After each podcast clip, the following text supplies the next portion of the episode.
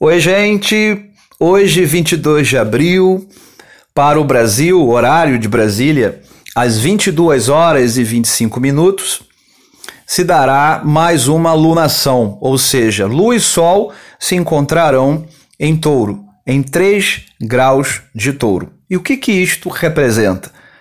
Como podemos entender, né? qual o simbolismo que esta lua nova nos traz? E é tão importante, gente, isso, porque é como se a gente, durante esse período, estivéssemos imersos, né? Imersos nesta energia, vamos chamar assim, gerada, né? Na verdade, semeada, porque a lua nova é uma sementeira, é uma semente. No caso, é, Tão importante é que povos antigos, e até hoje alguns mantêm conforme a tradição, é, fazem os seus rituais, né? Por causa da lua nova. É a tal da, da consciência lunar.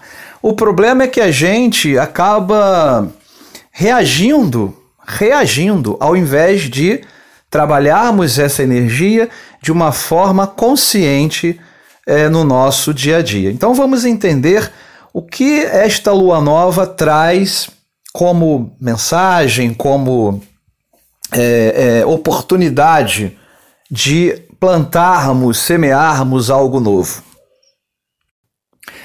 Bom, numa lua nova, né, a concentração é imensa naquele ponto do céu.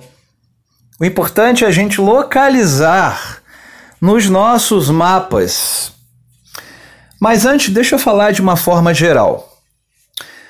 A conjunção se dará em 3 de touro, e o que há de muito significativo é a conjunção da lua nova com Urano. A distância, a, a, a órbita, né?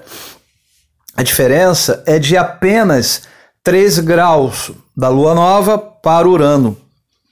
Isso é bastante significativo.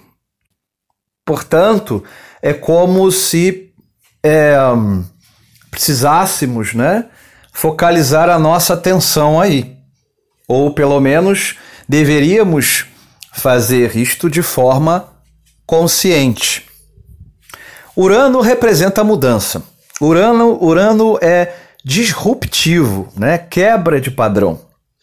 Porém, olha que coisa, né? Paradoxal. Acontece justamente num signo que quer preservar, né? O signo da conservação, que quer preservar, que quer manter touro, signo fixo do elemento terra. Portanto, uma energia de preservação. Urano é o oposto. Muito pelo contrário, Urano quer mudança. Urano é anti-zona de conforto. Então, aí a gente tem já uma mensagem né, do, do, do desta lunação para que a gente possa refletir de uma forma geral do que a gente pode fazer, fazer, realizar, onde a gente pode atuar de forma consciente, de forma consciente para que certas mudanças se deem no nosso dia a dia. Alguma coisa precisa ser melhorada, algo precisa ser é, alterado. E mesmo que a gente venha com a desculpa, ah, mas eu tô em casa, eu tô preso, eu tô em quarentena, mas essa mudança, ela não é fora, ela é dentro. Ela é dentro. Vai se manifestar ou poderá, poderá né, se manifestar, claro, de, no, no mundo no nosso dia a dia, mas tudo começa dentro da gente. Então, o que será que eu estou querendo preservar tanto, manter, e que de repente já não vale mais a pena? Ou como que eu posso aproveitar para que esta esta energia, né, ela possa atuar, ou melhor, eu posso desenvolvê-la de uma forma consciente e não reagir reagir às circunstâncias e às pessoas e etc. Repetindo, Urano é disruptivo, quebra padrão, muda as coisas. Touro quer manter, quer conservar, preservar. E a lua nova acontece neste signo, com esta conjunção também com o planeta Urano. Portanto, a consciência lunar, né, vamos chamar assim, né, ela estará, ou pelo menos deveríamos, de uma forma consciente, atuar para que acontecessem ou que possam acontecer, né, as mudanças de uma forma tranquila ou de uma forma menos traumática, disruptiva, que é o que representa Urano em Touro, repetindo, o signo que quer manter, Touro, né, arquetipicamente, e Urano que quer romper, que quer mudança.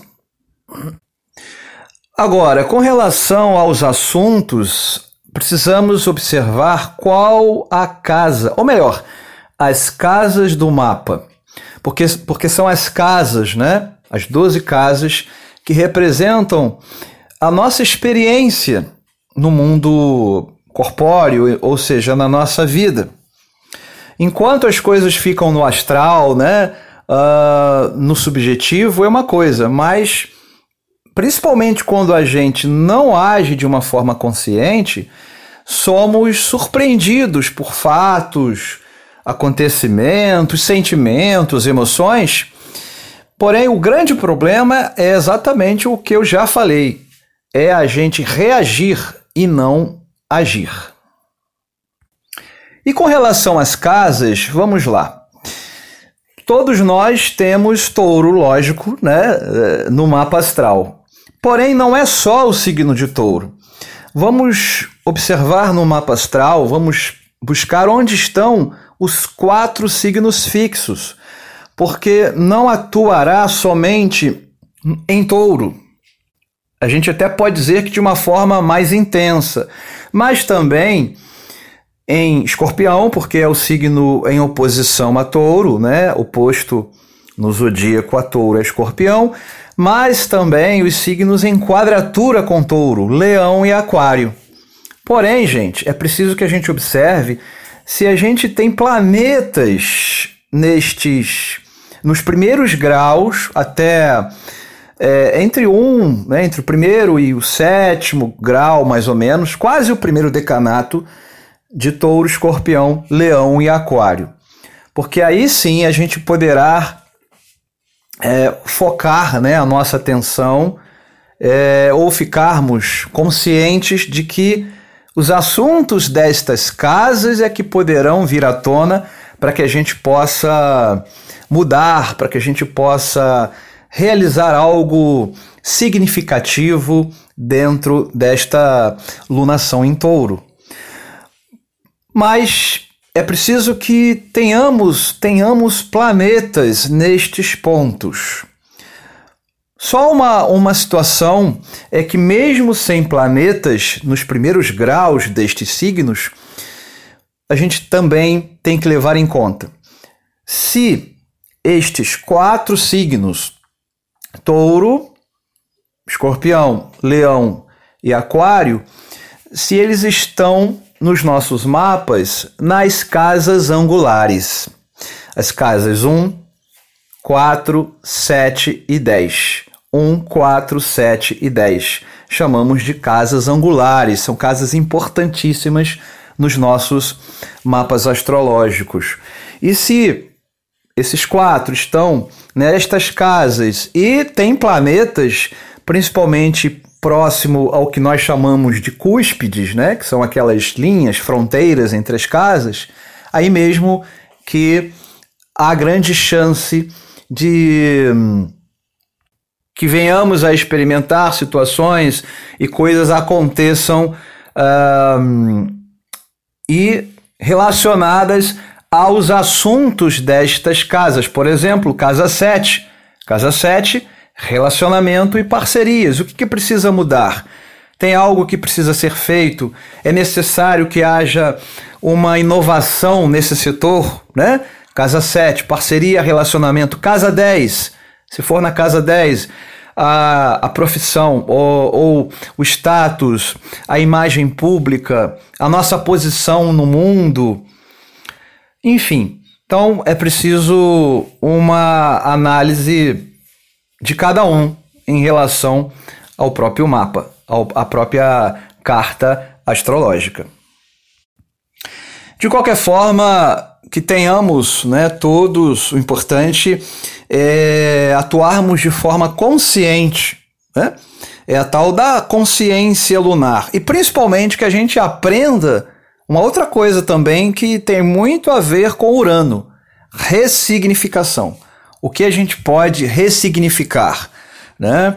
O que, que a gente pode fazer de maneira produtiva e consciente para nos tornarmos melhores no setor uh, ou nos setores que estão sendo ativados de forma significativa por esta lua nova. Bom, gente, é isso. Haroldo Mendonça, astrólogo, terapeuta floral, e este é mais um podcast aqui no Astrologia em Essência. Um beijo no coração e até a próxima. Tchau, tchau.